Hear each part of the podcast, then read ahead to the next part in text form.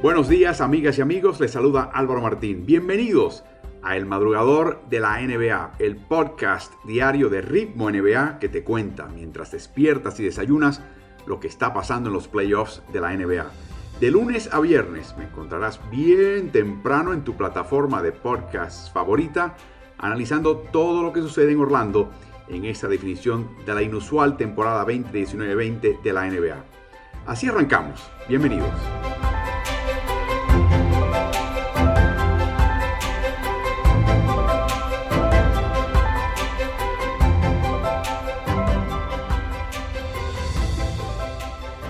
Dos partidos de ayer martes. El primero fue exactamente lo que muchos pensábamos, una serie nivelada, peleada, que ojalá nos lleve lejos y nos entretenga por mucho tiempo.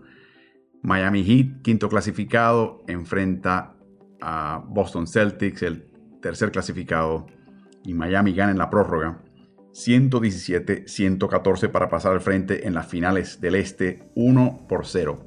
Ambos equipos se enfocaban a inicios de esta serie en limitar el duelo que les iba a perjudicar particularmente. Para Boston, limitar los estragos de Bama de Bayo. Para Miami, limitar los estragos que le iban a causar a Goran Dragic, o sea, Kemba Walker, como figura de cuidado. Celtics comenzó este partido con mucha soltura en el ataque y una vez más son estos puntos inesperados que te puede dar Marcus Smart en un cuarto que pueden dar vuelta a un partido, pero en este caso fue en el primer cuarto con 10 puntos, pero puso al Miami Heat inmediatamente a la defensiva y de hecho llegaron a sacar ventaja de 13 en el primer cuarto.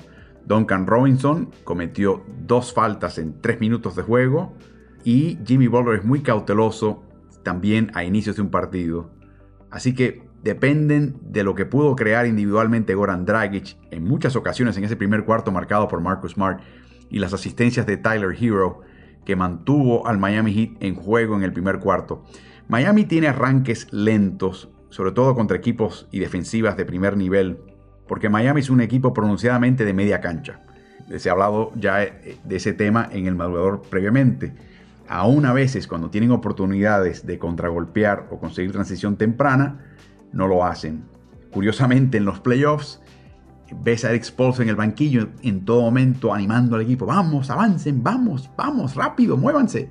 Pero eso va en contra del patrón que él mismo estableció durante todo el año de valorizar el, el balón, de evitar malos tiros, errores de balón, pérdidas en contragolpes, de verdaderamente enfocarse en ejecutar en la media cancha. ¿Por qué? Porque en los playoffs tienes que ganar contra una defensiva de alto nivel plantada en la media cancha, quitándote lo que te gusta. Así que los quiere ir acostumbrando durante la temporada regular. Eh, y por eso tienen arranques relativamente lentos, porque les toma un poquito de tiempo ver, ok, estos son los duelos, esta es la manera que me están marcando, esto es lo que me están dando, esto es lo que me están quitando. Y siempre están eh, un poquito como observando. Es como en el béisbol, para aquellos que lo conocen muy bien, eh, cuando el bateador, el primer bateador, trata de tener un conteo largo para que el resto de los compañeros que vienen en el orden de bateo detrás de él puedan ver el repertorio del lanzador y puede ver cómo está, si la recta está fuerte, si está ubicando los lanzamientos. Bueno, hay algo de eso en la actitud de Miami al comenzar estos partidos. En el segundo cuarto ya Miami se asentó. Jay Crowder, que recuerden, odia a Boston porque fue enviado a Cleveland en el traspaso que trajo a Boston a Kyrie Irving y eso nunca se lo perdonó a Danny Ainge y se nota en la cancha. Odia a Boston. Eh, Crowder metió un par de triples y tomó defensivamente mejor medida de Jason Tatum. Por otro lado, Jimmy Butler comenzó a sentirse un poquito más cómodo y ahí es que empieza a ver la gloria de Bama de Bayo que tuvo cinco asistencias en el segundo cuarto, dos de ellas habilitando triples. De hecho, Miami encestó 6 de 8 triples para terminar empatados a 55 en el descanso ante Celtics. Boston vio evidencia de cómo Miami pasa muy bien el balón, con muy buena lectura desde el perímetro. Usan, como siempre lo ha hecho Brad Stevens, aún en la era de Olinick y Al Horford en Boston, pero Boston, eh, Miami ha podido tomar esa página del libro de jugadas de Brad Stevens y utiliza ahora a Deballo, que florece como pasador, y a Olinick, que fungía ese papel en Boston desde el perímetro, los coloca atrás en la línea de tres puntos, donde nadie, todo el mundo sabe que le van a dar espacio porque particularmente en el caso de Adebayo no es triplero, pues eso le permite a él ver un poquito lo que está pasando y, es mejor pasador de lo que es triplero. Así que hace muy buena lectura y pasan al compañero que está cortando hacia el aro. El juego de cortes de Miami, de movimiento de personal sin el balón, es verdaderamente notable. Y los protectores del aro de Celtics, cuando están a Deballo y Olínica afuera, tienen que ir afuera a marcarlos. Por lo tanto, hay menos protección debajo y cerca del aro. Miami también utilizó una zona invertida, donde coloca a los externos, a Dragic, a Hero y a Kendrick Nunn, en la línea de fondo, debajo del aro. Y ponen a Butler, Crowder y Udala, Derek Jones Jr., cualquier combinación, arriba y afuera. Eso cierra mejor las brechas de penetración y también dificulta el pase por el semicírculo para tratar de buscar el punto de entrada contra la zona. Así que es interesante esa versión. Eh, no es nueva, pero es interesante por parte de Spolstra. Y lo que no vimos a Celtics hacer es tratar de bloquear a uno de esos internos arriba para permitirle al portabalón penetrar un poco, no quizás directo al aro, pero penetrar un poco y crear situaciones para su equipo. Lo veremos, estoy seguro, a partir de este primer partido de ahora en adelante. En el tercer cuarto, Jason Tatum jugó 9 minutos, 40 segundos del tercer cuarto y ni intentó un tiro al aro, ni intentó un tiro libre. Cero de cero. De hecho, de no haber cometido la falta que cometió, hubiese terminado con 900 billones. O sea, el 9 minutos seguido de un montón de ceros en su ficha estadística. La banca de Boston, sin embargo, después de una primera mitad un poquito tambaleante, jugó muy bien y por lo tanto Miami solamente pudo encestar en este tercer cuarto 1 de 8 triples y 6 de 20 de campo en total. O sea, jugaron muy bien los Celtics defensivamente, le dieron un poquito de sabor a Miami de lo que se siente, lo que es ser una buena defensiva de primerísimo nivel. En el último cuarto, de hecho, esa defensiva le permitió a Celtics sacar ventaja de 14 puntos, la máxima en el partido. Último cuarto, Kemba Walker, tras comenzar fallando 7 de 8, porque recibió mucha atención defensiva de Miami, no una caja, una caja y uno de Toronto, pero básicamente a veces en ciertas posesiones a tres cuartos de cancha le enviaban una doble marca. La idea era no solamente, el mensaje no era solamente a Kemba Walker, era a los otros cuatro.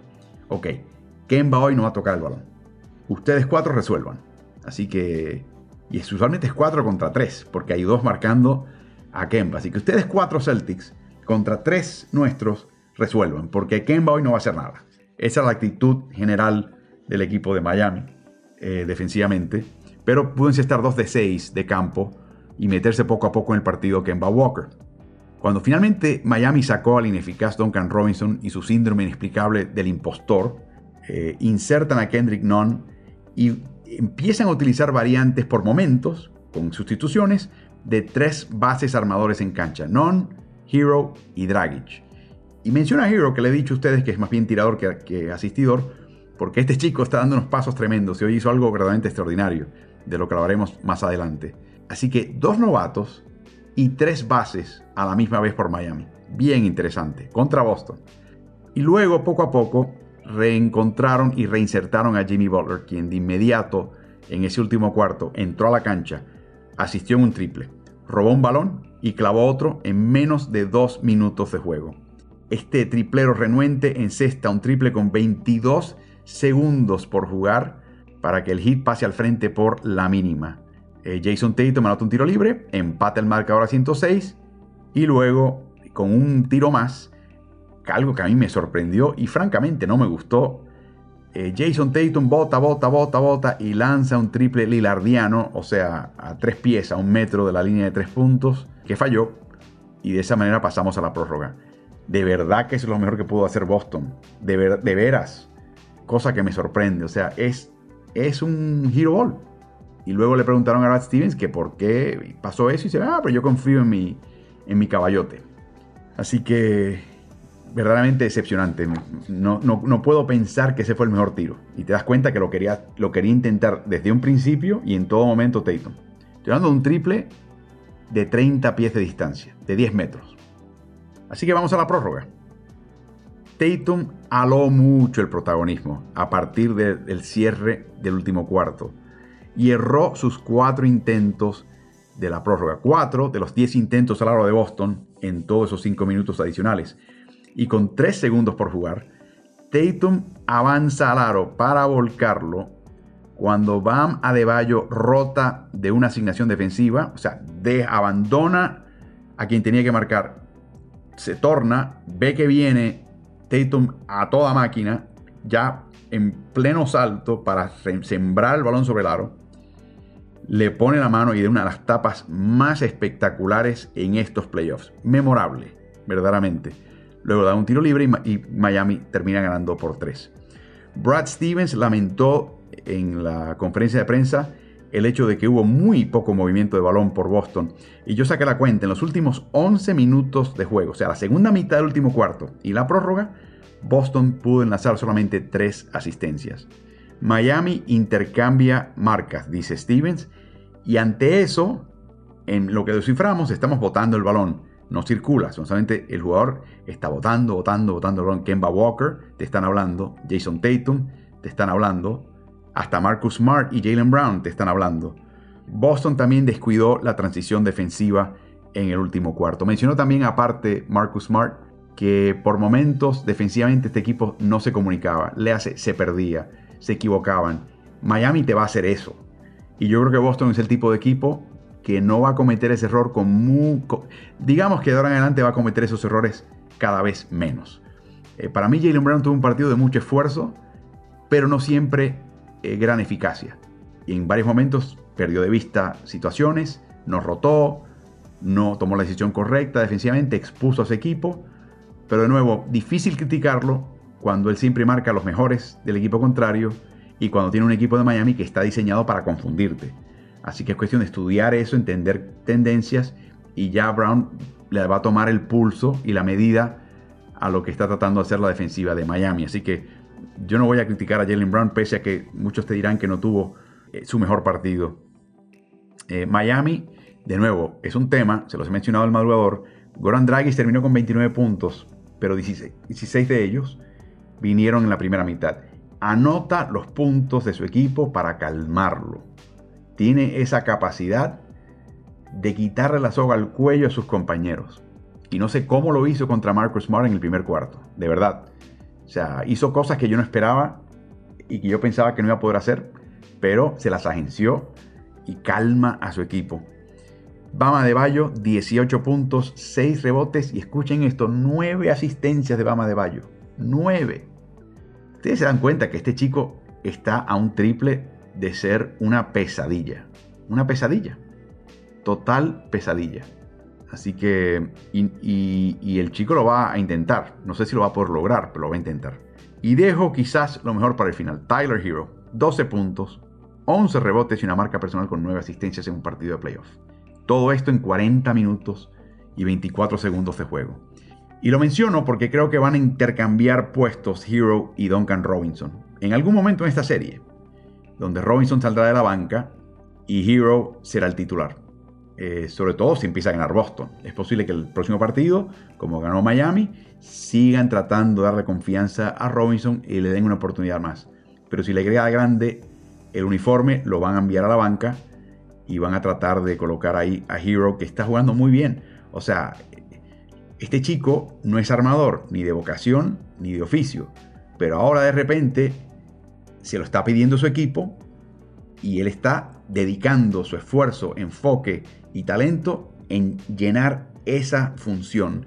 Y lo está haciendo a un alto nivel en playoffs contra una gran defensiva de Boston. Que sí es verdad que se toma libertades y que es valiente la defensiva de Boston y por lo tanto se expone y deja, deja posibilidades a Miami. El que este chico novato que no tiene experiencia ni dotes ni mucho colmillo pasando el balón, esté sumando nueve asistencias en un partido como este que llega a la prórroga y jugando minutos importantes, wow, y recuerden, se quedó a un voto de estar en el primer cuadro defensivo, eh, perdón, primer cuadro de novatos este año, que acaba de ser, anunciado hoy. Tuvo 115 puntos en votación y con 116 ascendía al cuadro de honor de primera línea de novatos, al cual pertenece su compañero de equipo Kendrick Nunn. Así que un tremendo partido, francamente. Eh, augura una muy buena serie. Eh, Boston pudo haber ganado este partido, tuvo ventaja de 5 en el cierre, tuvo ventaja de 14 en el último cuarto. Eh, hay ciertas cosas que ellos tienen que insistir y aprender. Yo creo que el Hero Ball es algo que se los ha consentido todo el año Brad Stevens y contra Miami, por lo menos en este partido, no funcionó. Yo espero que no se convierta en un mal hábito porque de eso vamos a hablar cuando en breve hablemos del choque en el séptimo partido entre Denver Nuggets y Los Angeles Clippers.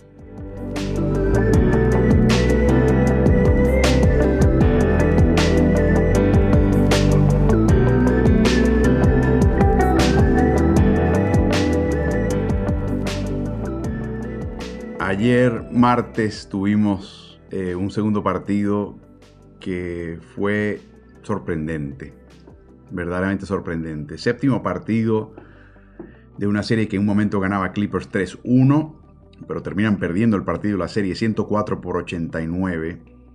Perdieron por 15 puntos ante Denver Nuggets. Denver avanza a enfrentar a Los Ángeles Lakers en las finales del oeste que vamos a transmitir por NBA League Pass.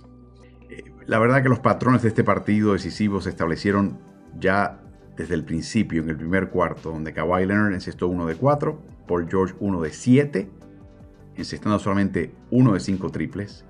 Ivica Zubac cometió dos faltas personales. Nikola Jokic les trajo por lo menos en mi conteo cuatro faltas personales a Clippers con su maña, o sea, hubo un contacto eh, que a veces inclusive hasta provocaba Jokic, pero al reaccionar, el árbitro le cobró la falta a Clippers. Jokic termina el primer cuarto con 8 puntos, 6 rebotes y 4 asistencias. El primer cuarto, lo único positivo para Clippers es que Montrezl Harrell y Lou Williams se combinaron para anotar 5 puntos. O sea, había un poquito de vida en la banca de Clippers. Pero lo preocupante es que en ese cuarto Denver ganó los rebotes 12 a 8. Y para Clippers ganar esta serie y ganar partidos en esta serie tenían que igualar o dominar la categoría de rebotes a menos de que de repente tuvieran un partido donde no fallaran ni un solo tiro. Lejos de lo que fue esta serie.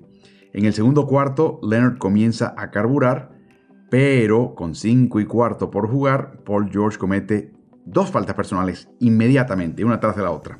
Tercera falta personal a mediados del segundo cuarto. Así que tiene que salir. Y como ya había salido Subach, entonces Nikola Jokic empieza a enfrentar a Harold y a, Michael Green. Y dice, espérate, espérate, espérate, espérate. El mejor de todos estos tres es Subach y lo tengo apestado de faltas. Y estos dos no me llegan a mí ni a, ni a la barbilla. Así que empezó a entrelazar pases. Se metía en la llave, se metía en el codo, rotaba, mandaba el pase al costado débil. Si no completaba la asistencia, hacía la asistencia de hockey, o sea, la asistencia que conlleva la asistencia. Y era, yo en, la transmisión lo llamaba el, la torre de control. Era una torre de control. Algo verdaderamente sorprendente en los codos, en los extremos de la línea del tiro libre. Y no hizo falta que anotase en ese segundo cuarto porque de eso se encargó muy bien Jamal Murray con 9 canastas y 20 puntos. 20 puntos en el segundo cuarto. Extrañamente, o quizás no tan extrañamente, Doc Rivers no le colocó a Kawhi como marca a Murray porque tenía a Paul George con tres faltas y sabía que Kawhi tenía que cargar con ofensiva y no quería desgastar de más a Leonard. Sin embargo, con todo esto, los Ángeles ganó el cuarto por dos puntos, pero volvió a perder la categoría de rebotes. Sorprendente. Llegaron a sacar ventaja en este cuarto de 12 puntos, pero Murray la cerró a base de sus disparos a solamente dos. De esas nueve canastas que les menciono, para que tengan una idea del tipo de juego que, que tiene Jamal Murray, siete de ellas vinieron sin asistencia alguna, totalmente por su cuenta. Vamos al descanso. Arenga técnica, partido cerrado, todavía con posibilidades. De hecho, la ventaja de Clippers en el descanso era de dos puntos. Todo bien, ¿no? Bueno, el tercer cuarto definió el partido. Los Ángeles seguía sin calibrar su tiro. En ese cuarto Kawhi 1 de 6, el resto del equipo 6 de 17. Y en ese cuarto solamente Nikola Jokic por su cuenta igualó los 9 rebotes que atrapó como equipo Los Ángeles Clippers. Jokic, antes de que termine ese cuarto, consigue la primera triple escena en un séptimo partido en los primeros tres cuartos de juego. O sea, escribió un poquito de historia. Y el último cuarto fue más de lo mismo. Daba pena, de hecho, por momentos ver a Clippers lanzar al aro en un triple de esquina. De la derecha, Paul George termina pegándole al costado del tablero. Totalmente desmarcado. Jamal Murray encestó 12 puntos más para alcanzar 40 en este partido. 40 de Jamal Murray. Bien. Sumen los de Kawhi y Paul George y daban 24. O sea que prácticamente Jamal Murray duplicó la producción de puntos de las dos estrellas de los Clippers. 40 a 24. Tras esta debacle, el técnico de Rivers dijo que su equipo nunca tuvo la condición física como para competir para un campeonato tras la pausa de los 140 días. Dijo que varios jugadores pidieron descanso tras tres minutos en cancha. Y aquí hay que hacer un par de comentarios. El primero es que leí la bitácora del partido y ese tipo de sustitución rápida sin una causa en particular le aplica a Montrezl Harrell y a Patrick Beverly. Eso por un lado, ¿no? Por otro lado, fue terrible que Mark Spears saque un comentario de una fuente anónima que era exactamente lo que luego dijo Rivers en la conferencia de prensa. En otras palabras, entre la derrota y la conferencia de prensa, Doc Rivers habló con un periodista que tenía difusión y le echó la culpa a los jugadores de que no estaban en forma física. Y lo da como anonimato para que aquello empiece a filtrar y a regarse. Y luego, en caso de alguna duda, va a la conferencia de prensa y lo dice básicamente palabra por palabra. No se vio muy bien, no lució muy bien para nada, pese a que puede que tenga razón técnicamente. Le echó la culpa al jugador y eso habla mal de él. Yo recuerdo que este equipo hablaba mucho de que este, el viaje a Orlando era un viaje de negocios. Eh, recuerdo que en los primeros partidos de, de, inclusive los de fogueo, tenían a Kawhi y a Paul George jugando 30 minutos los primeros partidos de los ocho clasificatorios, también jugando minutos pesados. La idea era que este equipo venía aquí a ganar, esto era algo muy serio, etcétera, etcétera. Quizás el primer indicio, aparte de todas las entradas y salidas, la salida de Montrezl Harrell, la salida de Lou Williams, que supuestamente fue a un bar-restaurante de desnudistas, supuestamente porque tenía hambre y quería comer alitas de pollo, la cuarentena que le tuvieron que imponer después de eso, el hecho de que una cantidad importante del equipo se contagió con el COVID. Y luego este cuento de que no estaban en forma física. El sexto partido, Patrick Beverly, seis faltas personales en 17 minutos y pico. Eso habla de que las piernas no le dan. Está cometiendo la falta, marcando con las manos. Montrezl Harrell, que de nuevo nunca se encontró en esta serie. ¿De quién es la responsabilidad de que estos jugadores estén preparados para jugar? Sí, de los jugadores, sin duda.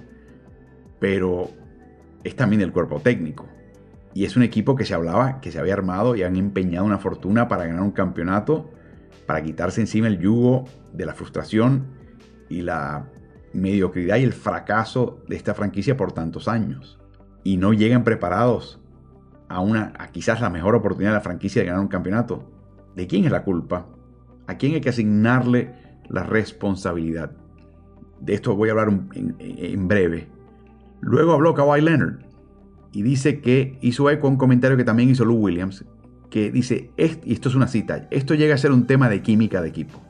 Saber cómo llevar el balón a cierto punto en la cancha, o si alguien te doble marca, o si te sellan la llave. Ser más inteligentes como equipo. El coeficiente intelectual baloncestístico tiene que mejorar. Muy cierto, muy cierto. En la segunda mitad, Kawhi Leonard, 1 de 11 de campo, es la peor mitad, primera o segunda mitad en playoffs en su carrera con mínimo de 10 intentos al aro.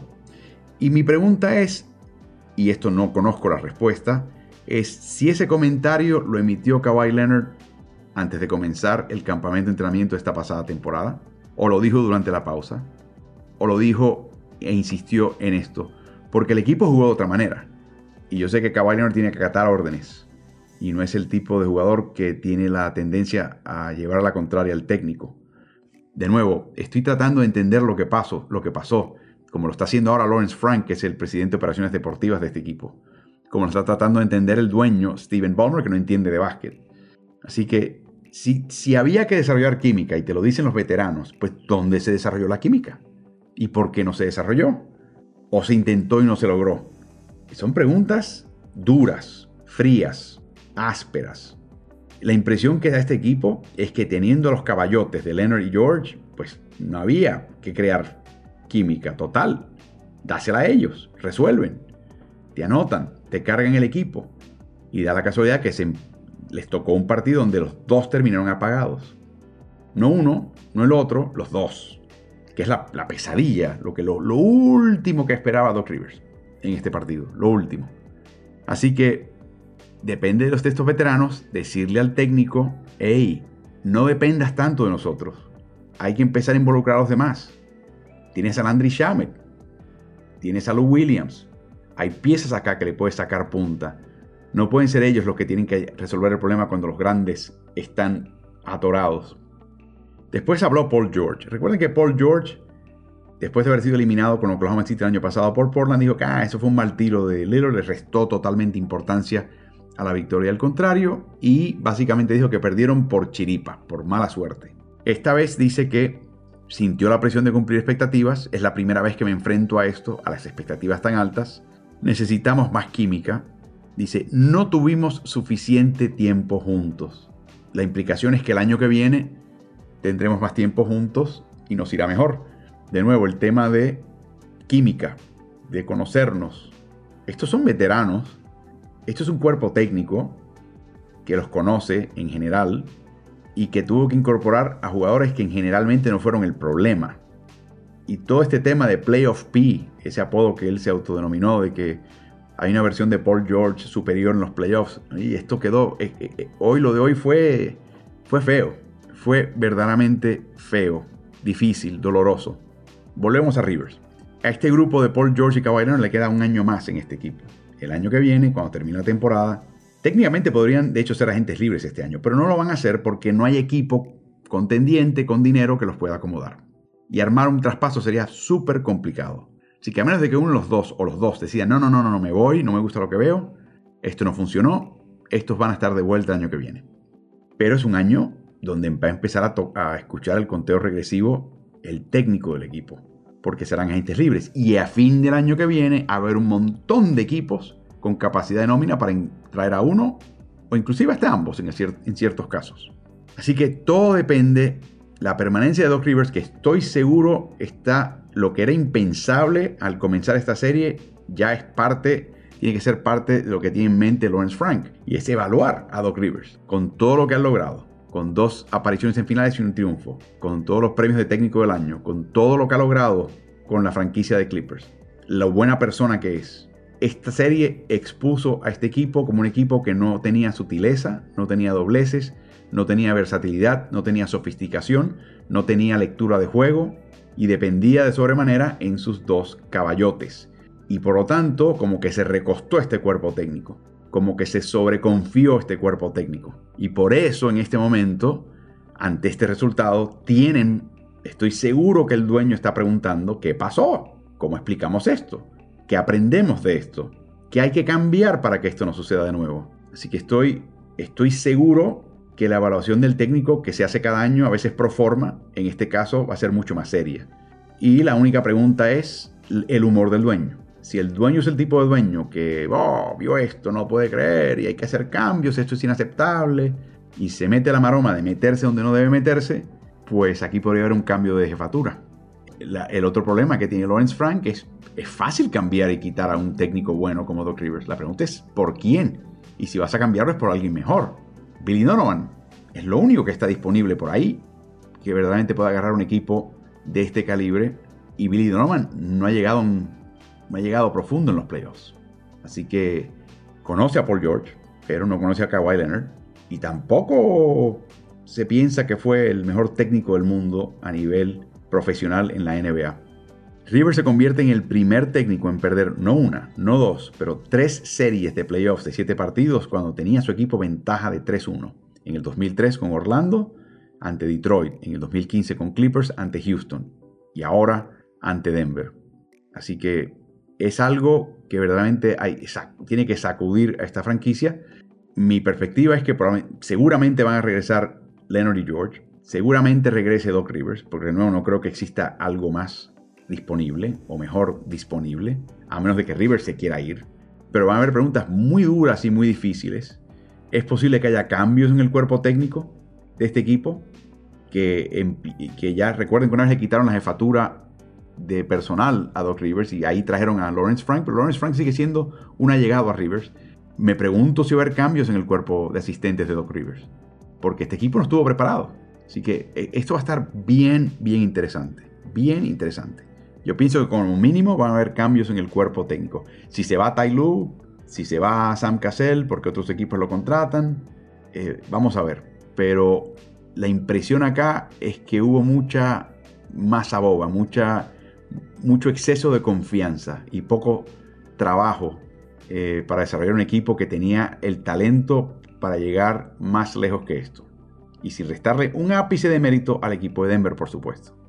Nikola Jokic, primera triple escena en playoffs con 20 rebotes desde que logró, lo logró Kevin Garnett en el 2004 y la tercera desde la fusión de la liga NBA con la ABA. El tercero lo logró Tim Duncan.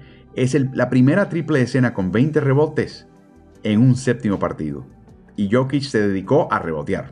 Esos 20 rebotes le ganó el partido y la serie a su equipo. Y Denver, por supuesto, el primer equipo en ganar dos series en las que perdía 1-3 y esta vez lo logran para clasificar a su tercera conferencia del oeste, final, finales del oeste, contra Los Ángeles Lakers, equipo que los venció 3 de 4 ocasiones en temporada regular. Y un pequeñísimo y último detalle es, eh, tiene que ser algo verdaderamente especial para este equipo haber logrado esto, pero estoy seguro que la fe que le tuvo su técnico a este equipo cuando las cosas iban mal, se virtieron hoy en mucha, mucha emoción hacia el técnico, porque aparte de todo, hoy era su cumpleaños. Qué regalito por parte de sus jugadores. Si les gustó este podcast, que sale de lunes a viernes en su plataforma de podcast favorita, eh, recuerden eh, darle el rating más alto dada su plataforma en particular y por supuesto correr la voz. ¿Qué partidos esta noche de NBA? ¿Qué partidos? Y la serie del oeste comienza el viernes. Lakers Nuggets esa serie se va a cubrir, está disponible en español a través de NBA League Pass. Los partidos impares, primero, tercero, quinto y séptimo, los últimos dos de ser necesario, a manos de y con las voces de Quique Garay y Fabricio Huerto, y el coach Nicolás Casalánguida y este servidor estaremos con ustedes con los partidos eh, números pares, segundo, cuarto y sexto de ser necesario.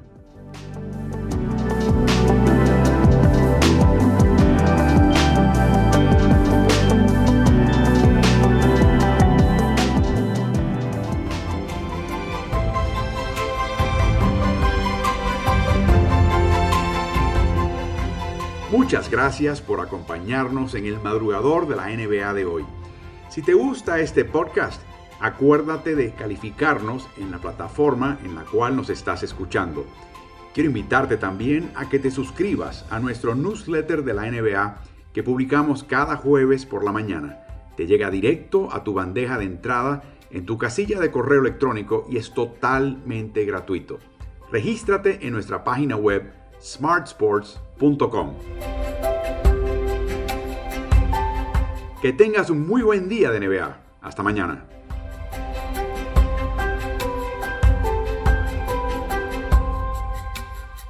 ¿Y tú? ¿Estás en ritmo?